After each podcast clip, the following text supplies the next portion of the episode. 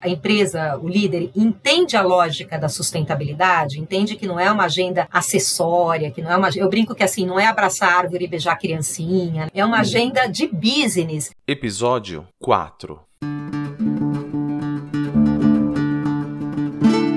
Este é o podcast Nem Negacionismo, Nem Apocalipse. Economia, Meio Ambiente e Negócios. Apresentado por Gessner Oliveira e Arthur Vilela Ferreira.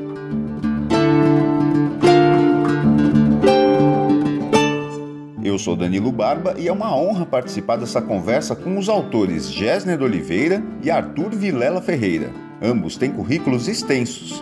Gessner é PhD em Economia pela Universidade da Califórnia, foi presidente do CAD, o Conselho Administrativo de Defesa Econômica, presidente da Sabesp e é professor da Fundação Getúlio Vargas, a FGV, além de sócio da Go Associados.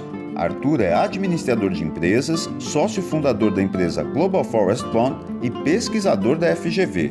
Gessner, Arthur, obrigado pela presença.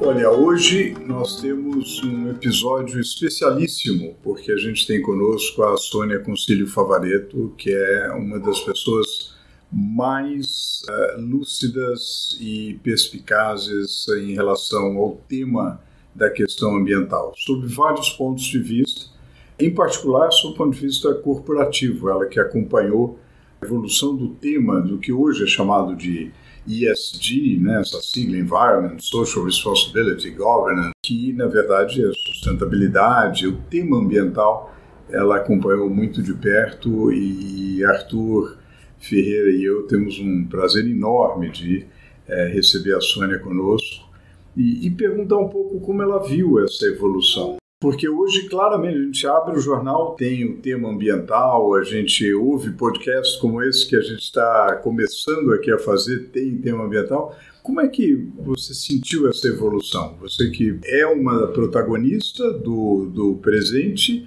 e foi uma das pioneiras. Bom, antes de mais nada, muito obrigada pelo convite. Estou muito honrada de estar contigo, Gessner, com o Arthur. É, continuar aí, né, num caminho aí conjunto da sustentabilidade SD, todos os nomes que dão. É, você sabe que eu faço uma brincadeira, Jéssica, que eu digo assim, hoje eu não preciso explicar o que, que eu faço, né? Porque há 15, 20 anos, falava, você trabalhava em, você trabalha em que? Eu falava em sustentabilidade. Hã? Do que se trata, né?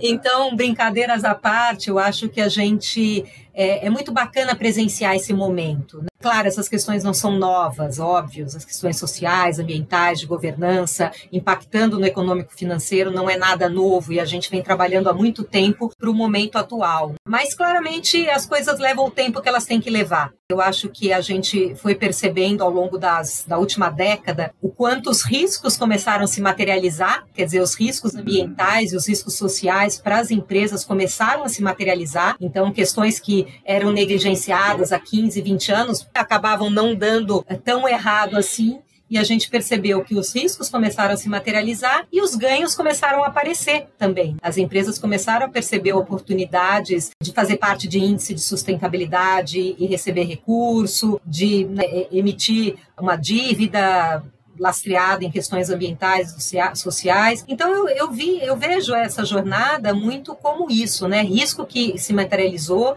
ganho que começou a aparecer e sem dúvida a gente tem aí a história mais recente, é, se a gente contar de três anos para cá, movimentos que foram decisivos e vindo muito do investidor, né, é, Gessner e Arthur? Eu entendo até pela minha história que o investidor ele tem um papel fundamental nessa história, porque é o poder do recurso financeiro. Né? Ponho meu dinheiro aqui ou ponho ali. E a empresa que quer receber esse recurso tem que é, se tornar elegível, estar à altura do que esse investidor quer. E o investidor chegou muito mais forte nessa agenda, pelo menos de cinco anos para cá. Então é muito bacana ver, no lastro disso vem os líderes, vem os CEOs, vem os conselhos de administração, e a gente percebe, é, sem dúvida, a relevância que esse tema hoje em dia ganhou. E aí também, só acrescentando, ganhou e a gente não pode deixar de falar de pandemia. Quer dizer, a pandemia teve um papel fenomenal nisso. Costumo dizer que pela dor a gente percebeu que não dá para separar o mundo, que questões sociais,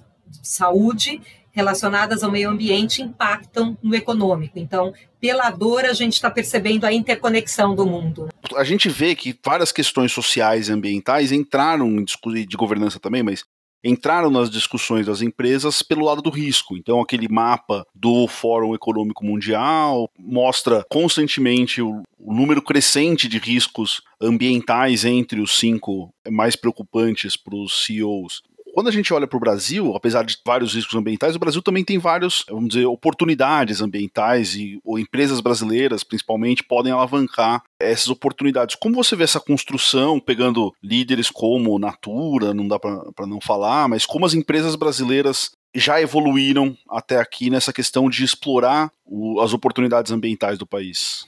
É, essa questão, ela é bem importante, né, do risco. Eu brinco que, assim, sempre que me perguntavam, a questão de 10 anos, assim, ah, Sônia, qual é o ganho de investir nessa agenda? Eu falava, qual é o risco de não investir, né? O que você perde se você não investir.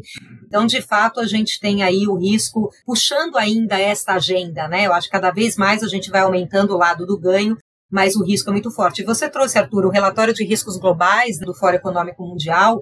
Ele foi um dos fatores fundamentais que no ano passado também ajudaram para a visibilidade que ESG sustentabilidade tem hoje, porque o ano passado, pela primeira vez na história do relatório, como você bem disse, dos cinco principais riscos em termos de probabilidade, cinco eram ambientais e dos cinco principais riscos em termos de impacto, quatro eram ambientais. Então, de fato, ali foi um, um sinal totalmente inquestionável do quanto a agenda ambiental impacta no econômico. Né? Agora, é interessante você me perguntar isso, porque hoje eu vi uma pesquisa de uma pesquisa sobre visão de CEOs, né? sobre as questões de sustentabilidade, uma pesquisa feita com mais de cinco mil participantes em 100 países. E tinha justamente uma questão do risco. Então é bem interessante que eles, eles assim, o quanto esses CEOs consideram mudanças climáticas no gerenciamento de risco estratégico, o quanto eles estão considerando essa variável. E assim, mundialmente, é, 40% dos CEOs estão considerando, o que é importante falar ao contrário, 60% não estão considerando. Né? Isso, é, isso é bastante alarmante. Né? 60% dos CEOs do mundo, né, considerando a amostra mundo. E Brasil ainda é um pouco menos. É, segundo essa pesquisa, claro, 32% dos CEOs brasileiros consideram a mudança do clima na sua, no seu gerenciamento de risco estratégico. Então, assim, eu acho que é um tema para ficar no nosso radar, porque se não tem dúvida, né? Se a gente tem um lugar onde a gente não tem dúvida que, que isso tem impacto é risco, né? Então eu, eu falo muito, né? Eu dou muita aula para formação de conselheiros de administração e eu falo para eles, eu falo assim, né? Para eles, olha, se vocês saírem daqui cobrando onde está o risco socioambiental na matriz de risco da empresa, eu já estou feliz, né? Tem que ser por aí. E Sônia, você preside o conselho do GRI. Deixa eu contar um, um pouco é, o papel do GRI e você falou muito é, como essa agenda vem sendo impulsionada pelos investidores, né? E naturalmente os investidores querem métricas, querem indicadores. É, qual o, o que, que você tem e, e você dedicou grande parte da, da sua jornada a justamente é, aprimorar indicadores. Quer dizer, o que, o que, que você pode contar para a gente a esse respeito? Para onde estamos indo em termos de indicadores? Uhum. É, eu presido sim o Conselho Consultivo da GRI Brasil. E o, o, nosso grande trabalho, bom, primeiro a GRI foi pioneira né, na criação de indicadores que as empresas pudessem seguir para publicar informações socioambientais. Então a GRI é, vem aí de uma estrada muito pioneira. Né? A gente tem vários frameworks, isso é muito bom. A gente tem um SASB nos Estados Unidos, que já né, várias empresas Brasil já adotam. A gente tem o próprio CDP, que eu também sou vice-presidente do conselho. O, o, que eu posso é, destacar que eu acho acho importante ali da GRI é o disclosure para todos os públicos. Quando a gente está falando de todos os stakeholders são importantes. Uhum. Então, é, é, essa lógica de entender que a informação que a companhia publica tem que estar é, é, acessível e tem que ser direcionada a todo mundo é muito importante. E o trabalho muito, Gessner Arthur, na qualidade desta informação. Então, eu acho bem importante esse seu ponto, porque a informação pela informação não tem valor. Quer dizer, essa informação ela tem que ser considerada para uma tomada de decisão.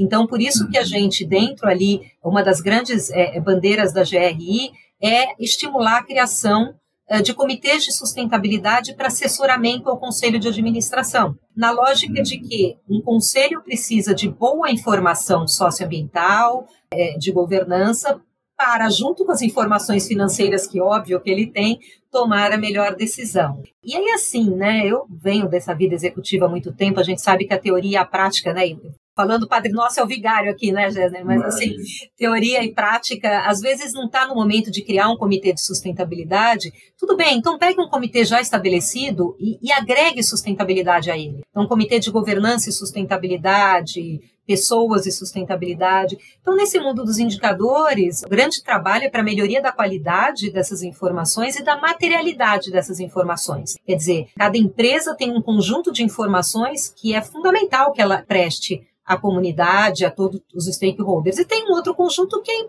desejável, mas não é fundamental, que é a tal da materialidade. Né? Então, acho que ficar atento a isso e a comparabilidade das informações. Né? Então, por isso, esses frameworks como o GRI, que são mundiais, é o que a gente mais recomenda, porque aí uma informação que é lida no Brasil, é, segundo o framework, ela pode ser lida na China, nos Estados Unidos, né? quer dizer, você tem comparabilidade. Né? Indo nessa linha, Sônia, de materialidade, acho que é um, é um, ponto bastante importante, né? Você olhar o que é relevante para sua organização, para sua localidade, para o seu país. Existem alguns debates sobre o Brasil não ser equivalente ou igual à média do mundo em diversos aspectos ambientais e sociais. Então, a gente tem desafios ambientais diferentes da média do mundo e a gente tem desafios sociais diferentes da média do mundo. Como você vê hoje as empresas brasileiras puxando muito agendas globais que às vezes não são prioridade para o Brasil, ou versus como essas empresas adaptam a necessidade de ESG de uma forma mais brasileira mesmo? Olha, Arthur, eu vou dizer, eu sempre digo que eu sou fã eh, das empresas do setor privado brasileiro. Com toda essa experiência aí de atuar no setor, eu sou fã porque eu acho que hoje não tem nenhuma iniciativa internacional de sustentabilidade ou tenha um brasileiro participando ou um brasileiro liderando. E acho que isso é um grande mérito, é, considerando inclusive o que você trouxe de todos os desafios que a gente tem.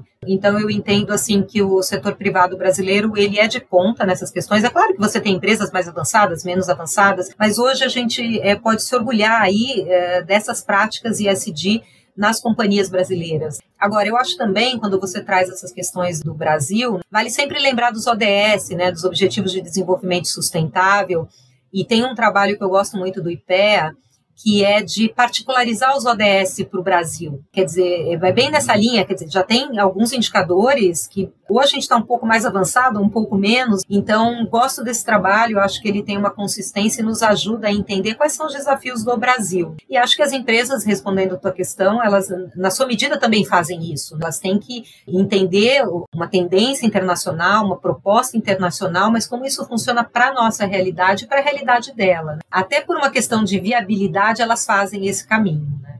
E eu acho que tem um diferencial Brasil, isso é importante. Sempre quando eu vou para fóruns internacionais, quando a gente ia, né, com frequência, espero que voltemos aí, é, me perguntavam, né, que, por que, que o Brasil é assim tão protagonista nas empresas brasileiras? Eu falo, olha, tem uma coisa no Brasil que a gente faz junto. A gente, a gente tem muitos fóruns para compartilhamento de informações. As instituições que trabalham com sustentabilidade, GRI, PRI, CDP, Pacto Global, é, é muito comum vê-las sempre trabalhando em conjunto, CBEDs, então acho que esse é um diferencial, a gente faz as coisas muito de forma muito compartilhada e talvez a gente economize alguns caminhos, sabe? Porque a gente troca muita informação. Agora, para a massa de empresários, e, e, não só os grandes e médios empresários, mas os pequenos também, os microempreendedores, que fazem parte das cadeias das grandes empresas, é, o que, que você aconselha a essa quantidade de, de empreendedoras e empreendedores? É, eu outro dia estava conversando com um empresário de uma empresa de médio para grande porte que assim, me perguntou assim em privado, afinal de contas, o que, que é ESG? Né? e pesquisa que você citou, é, se não me engano, algo como 70% não considera é, o risco ambiental um risco essencial. Né? Quais são os primeiros passos, é, pra, e, e, sobretudo para uma empresa pequena e média? Olha, Gessner, eu acho que assim, sempre que me perguntam dos principais desafios, eu acho que para pequenas e médias são os mesmos. Eu considero os principais desafios conhecimento e liderança.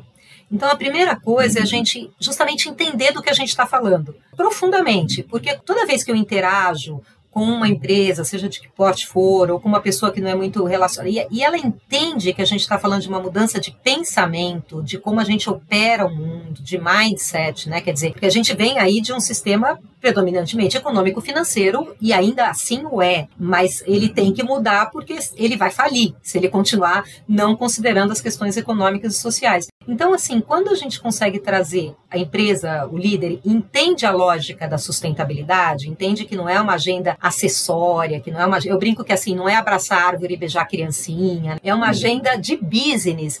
Quando dá esse clique, o primeiro desafio já caminhou. O segundo é a liderança, porque aí ele pega aquele conhecimento e fala: olha, eu quero encaminhar a minha empresa nessa direção. E aí, é claro, ele vai precisar ter um apoio técnico. Um Sebrae, por exemplo, tem um centro de sustentabilidade que traz muito benchmark interessante para pequenas e médias. Tem muita gente fazendo muita coisa. Então, eu acho que o como, o que ele, ele já está razoavelmente disponível, mas na minha visão, primeiro tem que entender profundamente o que, que é isso, por que, que eu estou falando, por que, se fala de uma economia de baixo carbono, o que, que isso tem a ver comigo, que sou uma empresa de assistência médica. Quer dizer, eu acho que conhecimento e a liderança, para mim, é o binômio aí que ajuda a destravar o começo dessa jornada. Sônia, eu queria puxar um pouco, na sua resposta anterior, você falou sobre os ODS, né, os Objetivos do Desenvolvimento Sustentável, que são 17 objetivos que os países membros da ONU construíram para 2030. Então, inclui acesso universal à água, erradicação da pobreza, da fome, proteção da vida na, na terra e na, na água, combate a mudanças climáticas, entre outros. Como você vê é, essa última década que a gente está entrando, né, para 2030, como você vê essa última década? como as empresas podem ajudar e podem construir novos negócios, sejam novos negócios de empresas já existentes ou novas empresas, para contribuir com o atingimento do, dos ODS nos, nos próximos 10 anos?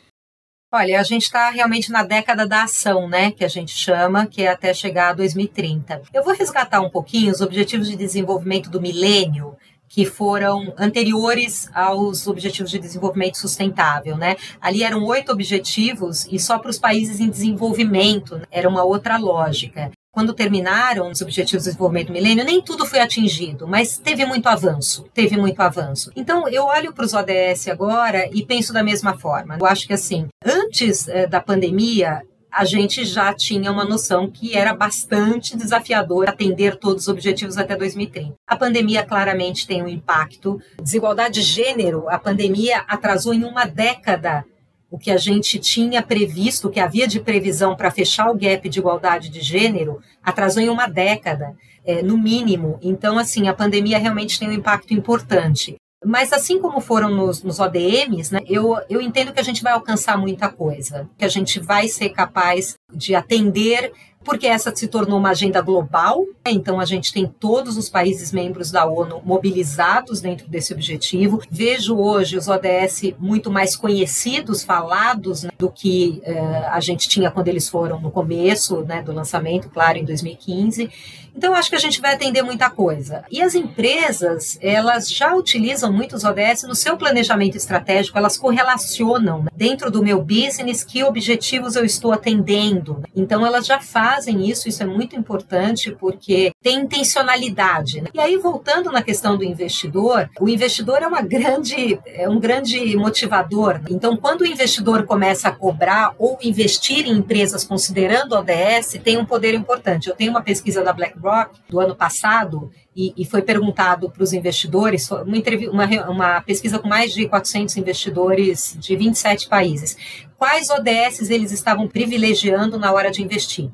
Então, 51% deles em mudança do clima, então, o principal ODS ali foi de mudança do clima, 50% em energia, energia renovável, fontes limpas de energia, 37% no ODS da água. Então, o primeiro é o 13, depois o 7, o ODS da água é o 6. 32% em saúde e bem-estar, ODS 3. E 29% em cidades sustentáveis e comunidades ODS 11. Então, assim, primeiro eu citei por curiosidade, mas eu quero puxar disso a questão de que o investidor também tem pressionado e tem, tem perguntado para as empresas o que elas estão fazendo em relação ao ODS. Então, acho que aí tem uma, uma conjunção de fatores que são importantes para a gente avançar aí nessa década da ação. Sônia, você tem uma capacidade incrível de conversar com diferentes públicos. Né? Você fala com o investidor, você fala com novos conselheiros, você forma conselheiros de empresas, é, você dá aulas em geral e, portanto, forma um público mais amplo. Como você vê a linguagem e a, a possibilidade de popularizar tema ambiental, ou seja, que seja um tema da população, que esteja no centro das campanhas políticas, por exemplo. Você vê um caminho nessa, nesse sentido? Olha, eu acho que esse boom do ESG, né, eu, eu, eu, brinco que é a sigla mais famosa das galáxias, né, o ESG, ele já veio um pouco nessa, nessa esteira, porque antes desse momento de visibilidade, a gente falava muito isso, falava assim, ah, sustentabilidade às vezes é mais difícil, não é tão popular, a gente não consegue sair dos nichos dos iniciados. Então eu acho que de uma certa forma, a grande visibilidade que tem, hoje você abre jornais, você pega grandes mídias, redes sociais, tudo é meio ISD, né? A gente tem aí uma, uma exposição grande. Agora, eu acho que o desafio é imenso, Gessner, para fazer exatamente isso que você está colocando, e me ocorre que as novas gerações são um bom veículo para isso. Primeiro, ela já vem com esse chip né, da sustentabilidade, quer dizer, é uma coisa que não precisa explicar muito, já está lá colocada essa, essa lógica. Né? Eu brinco, quando eu fiz 18 anos, eu queria um carro, era o meu sonho. O, o jovem hoje não quer carro, é outro tipo de mobilidade. Né? Do que, que você está falando? Quer dizer, é outra, é outra lógica, que é a lógica de um mundo mais sustentável. Então, acho que por meio deles, eles são potenciais porta-vozes importantes para a gente ter isso mais no dia a dia, sair um pouco desses ambientes mais padrão, né? quer dizer, eu acho que as novas gerações podem ajudar muito. Você sabe que tem um, um, um caso interessante. Já faz alguns anos eu estava conversando com o meu time e, e, e, tinha os estagiários. Adoro conversar com, com os estagiários, o pessoal que vai pegar o nosso bastão daqui a alguns anos. E a gente estava conversando, só tinha mulheres ali, e, e, e, eu e algumas colegas falaram assim: ah, mas essa questão da desigualdade, poxa vida, às vezes a gente tem diferenças de tratamento. Elas ficavam olhando assim para a gente, as jovens, assim, eu não estou entendendo do que você está falando. Como assim diferença entre homem e mulher? Não tem diferença nenhuma, né? Eu sou tão importante quanto ele. Quer dizer, já tem uma lógica muito bacana aí na nova geração. E nos comitês de ISD, como que você articula ou como você aconselha a articulação do tema mais específico da diversidade e aí da diferença de gênero, de etnia, etc., e o tema ambiental? Como é que o tema da diversidade se articula nessa agenda? É, esse é um dos principais temas, né, que a gente ouviu muito no ano passado, quando a gente vê todas as previsões de tendências, não previsões, né, as tendências para 2021. A diferença que a gente vê é que 2020 foi muito marcado por compromissos, né? a gente viu muitos compromissos sendo assumidos em diversidade, e 2021 vem cobrar ação vem cobrar de fato como que essas questões se tornam práticas das empresas. E os conselhos estão dentro disso. Os conselhos foram muito chamados a supervisionar esse tema, primeiro a exercitar esse tema, né? Conselhos mais diversos. Né? Essa é uma agenda que está colocada na, na composição de novos conselhos. Percebi muito isso na temporada de assembleias desse ano. Quando você contrata novos conselheiros e tudo, eu percebi a preocupação em conselhos mais diversos. Queria também compartilhar uma outra vivência que eu tive, aprendi muito com ela, ainda quando eu era uh, diretora da Bolsa, a gente fez um ESG Roadshow, eu e o meu par, que era o Relações com Investidores, eh, na Europa, para falar de ESG para investidores, né? E, e numa dessas conversas, um investidor perguntou para a gente sobre a diversidade no conselho da B3. E aí a gente já estava com a resposta pronta, porque a gente sabe é, né, a importância desses encontros. Então a gente já ia responder: não, temos tantas mulheres, vamos contratar. Aí ele falou assim: não, eu não estou falando de diversidade de gênero, eu estou falando de diversidade de pensamento, de formação Esses conselheiros são todos engenheiros, eles são todos da área financeira, qual é a formação acadêmica, qual é a visão? Então, acho que essa perspectiva da diversidade também, de pensamento, de background, de formação é muito importante. E aí a gente traz também, quando você fala do meio ambiente, essa demanda que a gente percebe dos conselhos por ter especialistas nessa área. E isso é muito bom, isso é muito positivo. Eu acho que a gente começa a trazer esse tema para o mais alto escalão da companhia, do mais alto nível de governança. Eu acho que a gente está vivendo um dos momentos mais frutíferos para todos esses movimentos ISD ampliados aí, vamos dizer, né? Arthur, minha vontade é ficar o tempo inteiro perguntando aqui para a Sônia. A gente sabe que ela está gravando esse episódio do podcast, que a gente espera que seja ouvido por muitos e muitos jovens, mas tem uma aula para dar. A gente não pode monopolizar o tempo dela. A não ser que a gente saia, a gente vai, vai para a aula dela. Mas você não quer fazer uma última pergunta para a gente poder liberá-la para a docência? Certamente. Sônia, você tem falado nas suas últimas respostas bastante sobre a questão de jovens e próxima geração e, e, e a sua experiência com estagiários. Gostaria de saber quais são suas dicas para a formação desses jovens que estão indo agora para o mercado de trabalho se eles esperam ver o um impacto positivo em questões ambientais, sociais e de governança, o que, que eles precisam para conseguir potencializar ao máximo esse impacto que eles querem, esse impacto positivo que eles querem gerar?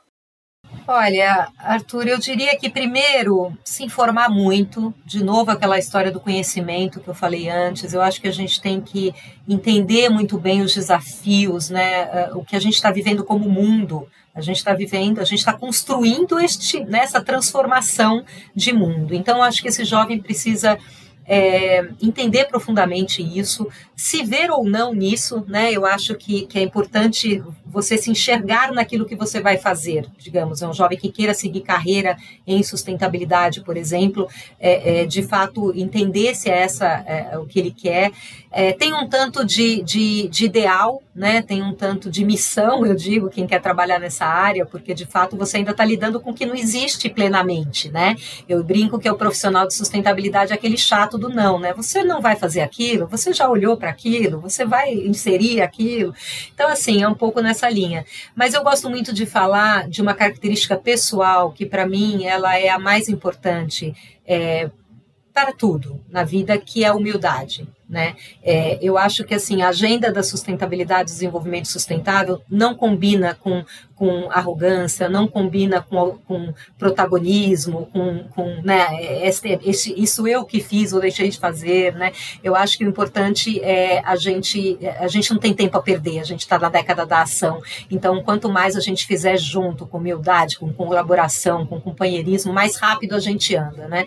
E, então, eu diria isso para essa geração. E vem que tem muito trabalho trabalho bom para fazer e, e, a gente quer deixar um mundo muito bonito para todas as próximas gerações. Né? Sônia, muitíssimo obrigado. Conversa maravilhosa, você nos ensina muito, nos encanta e a gente espera continuar esse diálogo. Vamos aproveitar muito sempre continuar você vendo essa transformação rápida aí da questão da sustentabilidade. Muitíssimo obrigado. Gessner, eu que agradeço e assim, para mim é uma honra mesmo estar aqui. Acho que por dois motivos. Primeiro, você é um profissional que eu sempre acompanhei, sempre admirei a sua trajetória, né, tudo que você fez e faz, né? Então, ser entrevistada aqui tá de verdade para mim é uma honra. E Arthur é o novo companheiro, Obrigado, né? Uma nova um, que eu agora acompanho mais, então eu quero agradecer imensamente o carinho do convite e a honra de estar aqui com vocês. E esse foi o podcast Nem Negacionismo, Nem Apocalipse Economia, Meio Ambiente e Negócios, produzido pela GBR Comunicação, que volta na próxima semana com um novo entrevistado. Obrigado pela audiência.